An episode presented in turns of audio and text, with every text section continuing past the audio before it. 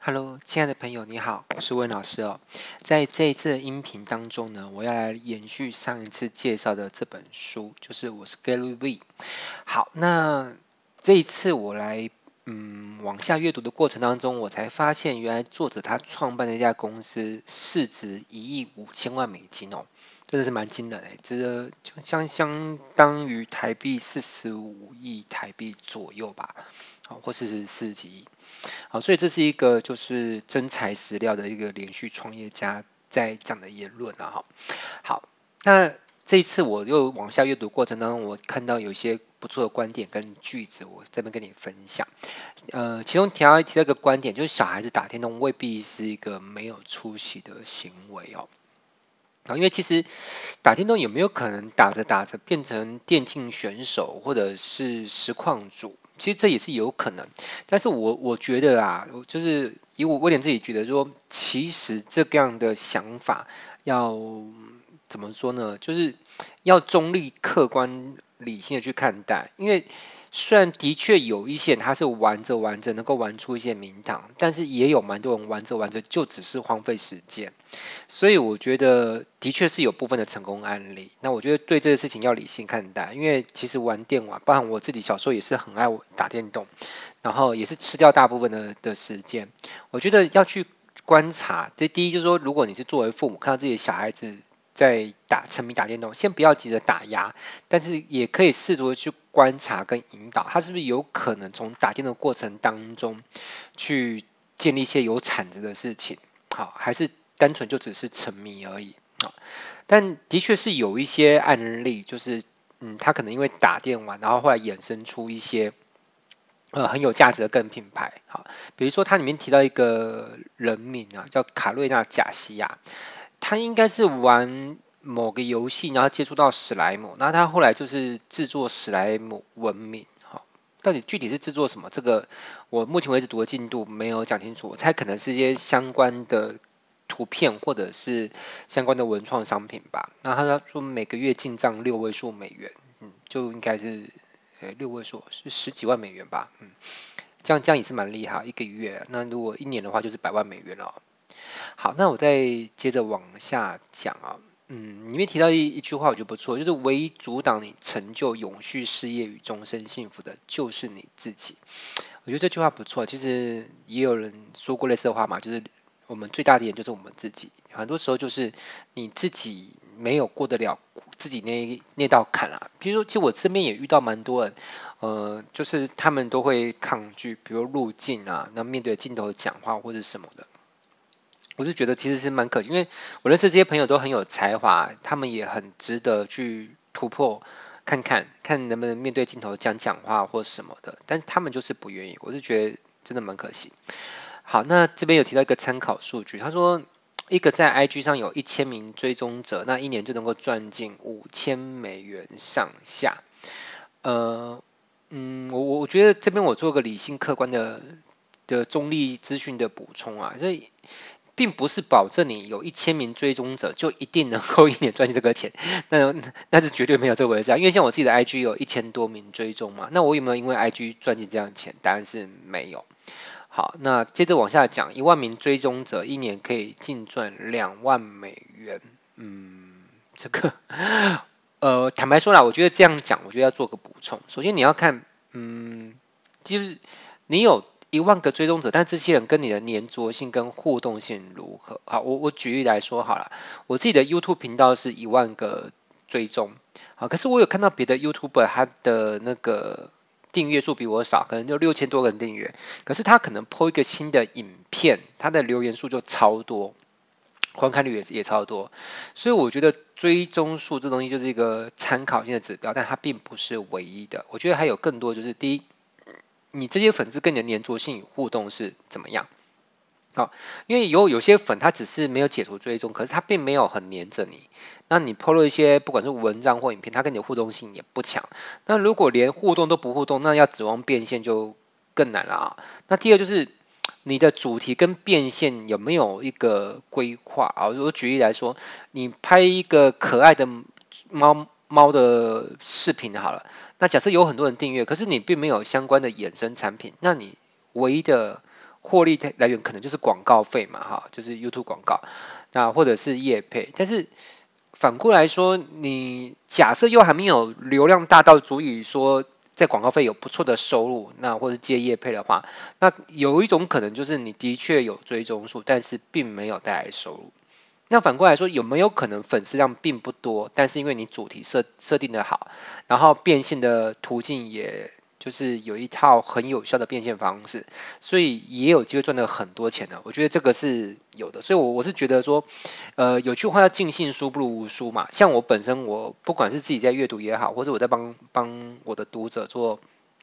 做导读一些书好，就是我。不会因为着我觉得这个作者很有成就，我就百分之一百的都同意他的观点，并且为之大肆的广为宣扬哦。我还是会提供我自己的一些见解跟思考。当然，即便是我提供的一些见解，你也不用百分之百的同意。好，我觉得独立思考是一个非常重要的事情。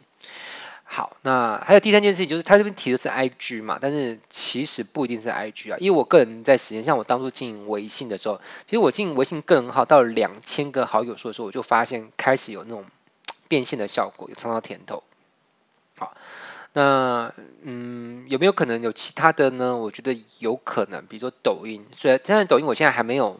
积极去经营抖音啊、TikTok 这些，但是我听说现在这个部分的一个流量红利是相当好的啊，那鼓励大家去跟进。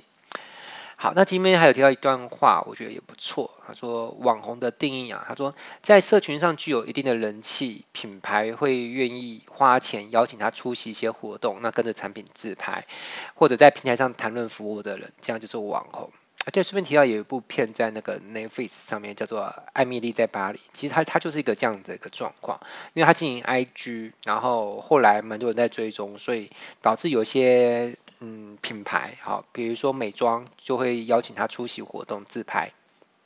好，那这边还有一段话，我觉得也不错了哈，就是网络是创业的贝壳。你可以用这个涵养珍珠的环境来打造一个足够强大的个人品牌，让这个世界不止愿意掏钱购买你的商品与服务，或是付钱请你宣传其他人的商品与服务，甚至有可能花钱请你做你自己。我觉得最后一句话，我觉得最棒最有感哦，就是你看做自己还可以有人 赞助你哈，他花钱给你，就是让你去做你原本自己想做的事情，这是超酷，呃。其实这有一点像是我现在生活也有一点像这样，就比如说我原本就喜欢到处吃美食，自己做菜，然后现在开始有一些厂商，他可能会就是寄一些东西给我，然后就是让我可以免费体验他们的美食或者一些好吃好喝的东西，这样。啊，这我这我原本就会做，就是即便没有人赞助我，没有人付我的钱，我原本就会做。那现在更有趣，就是因为我可能开始在网络上有一些影响力了，所以呢，会有厂商愿意去支持我做这个事情。嗯，好，那我再讲下一段话，就是你的思想必须超出眼前的成功，并且时时寻找创造新成功的方法，以免受限于任何平台或主题，这是攸关生存的事情。那么要怎么做到呢？建立一个强大到足以超越平台、产品甚至热情的个人品牌。嗯，这这这段话其实值得静下心来，嗯，好好思考一下。因为可能在经营自媒体的时候，一开始是锁定某个主题，好，那你经一段时间，那有没有可能一段时间之后，你对那件事情不再那么有热忱呢？我觉得这是有可能的，就好像。呃，我以前的时候可能很热衷于某个兴趣，好，那但是一段时间之后，可能五年、十年甚至更久之后，我突然发现我对那事情不再有兴趣到那种程度了，你了解吗？好，所以，嗯，人的兴趣会在不同的时阶段去改变，那当然平台也会改变，比如说有段时期，呃，曾经很流行可能部落格啊或噗浪，那现在这东西。也不见得说完全就是不行了，但是有可能观众的那个眼球热点转转移到别的平台，所以你你必须要有一个个人品牌是能够超越平台啊，超越产品啊。那好，我们再接着就往下讲了。如果你没有搞出名堂，绝对不是因为你太老、太穷或背负太多的责任。其实我这边可以多补补一个词啊，当然。既然不会是因为太老，那当然也有也应该补充说，绝对也不会是因为你太年轻。我觉得这样子会更完整一点。好，因为很多人都会给自己很多的理由跟借口，就是说我现在之所以不能去搞那些东西，就是或者我搞搞但搞并不是很好，呃，就是因为我我这样子啊，我那样子啊。但其实那些我不能说完完全没有造成影响，但那个不是决定因素，决定因素是你有没有全心全意就是要跨出那一步。呃，当当你全心全跨出那一步的时候，其实就是你你自然会把很多阻碍你的因素可能给斩断，或者找到解决解决之道啊。好，就像我就是很热爱分享，那你说我，我会不会因为这我工作很忙，那或者是我有很大的工作压力，那我就不去做创作跟输出跟分享？也不会。我录制这段音频的时候是半夜凌晨一点多哦，那我我还是在做输出啊，嗯。好，那还有一句话，我们可以来聊聊。这段话是这样说：在商场上，如何固然重要，但为何呢？一样很重要，甚至更重要。比如说，你为什么想要创业？你是为了想要帮助他人吗？你是为了想要留下什么给家人吗？好，就像我有一个好朋友叫苹果老师，哦，他制作 Podcast 的起心动念就是他希望可以留下他说故事的。一些声音，然后让他的小孩在六十岁的时候呢，依然可以听到他在很小的时候的他妈妈讲故事给他听的那个童年的回忆跟记录。这个，我突然想到那个《海贼王》里面好像有一种贝壳可以留下声音哦，嗯，那也挺有意思的。好啦，那第四就是我有没有为了展现创意而获得快乐？哎，这个这个也我我很很有感的、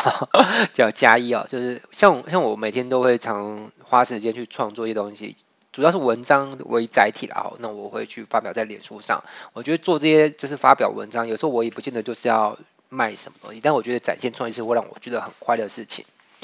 好，那创造一个社群，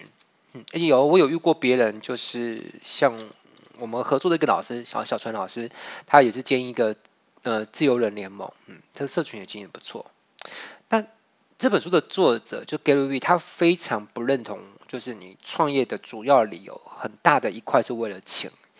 坦白说，我这里我我没有完全认同，哎，说实在的，因为我我自己本身啊，创业当初就是为了钱，但也有为了兴趣部分。但我创业过程当中有曾经一段时期，就是我有点浪漫，就是很多时候我会做很多现在回想起来有点不切实际、不赚钱的事情。好，那后来又。因为一些事情，就变得嗯，必须很务实的去看待自己的时间的分配哈。因为呃，赚钱的原料之一就是时间。好，赚钱需要哪些东西呢？需要你投入时间，好，投入注意力，还要投入你的才华、才干。好，呃，这几种东西加起来才会产出钱嘛。那如果觉得 就是一昧的，就是兴趣导向，或者是理想主义者，那去做很多 不能够及时把钱给赚到的事情。那当然，如果生意一帆风顺的时候，当然就没没什么事情嘛。但如果遇到一些呃刚好是比较 怎么说呢，一些突如一其来的一些变变化啦，比如说像疫情啊诸如此类，这个时候你就会很。深刻的去感受到，就是你做的事情到底能不能够很务实的及时带来现金流这件事情。好，那我这边只是说出我的看法了哈，你你也可以有自己的想法。然后还有一段话，就是所谓的网红，就是能够制造出正面口碑的人。倘若你没有在乎到希望别人对你赞不绝口，那么你现在做的只不过是暂时霸占某个真正在乎别人的位置。那可能终究会踏着优雅的步伐过来取而代之。其实我在看之后，就我我在思考，到底是他原文就写得很好，还是翻译翻得很好？因为我觉得这段话用字遣词用的真的很棒哎，嗯，挺优美的。好，那嗯，在我这这次阅读的进度当中，提到一个值得关注的平台，叫 TWIT CH。好，它是一个。嗯，蛮适合做电玩直播的一个一个频道，我还没有去用过它啦，但是我知道好像国外在用这个平台蛮积极的的人数还是蛮多的，所以如果你想要做电玩直播的话，也许可以多去关注一下这个平台。好，那今天我要跟你分享的这个阅读进度呢，就到这边。好，不知道你觉得怎么样？如果觉得还不错的话，那也请你在我的创作底下可能按赞啊、留言或分享什么的。你的一个小小的动作就会能够激励到我，让我更加的有动力持续创作下去哦。那我是温老师，我们下一次再见，拜拜。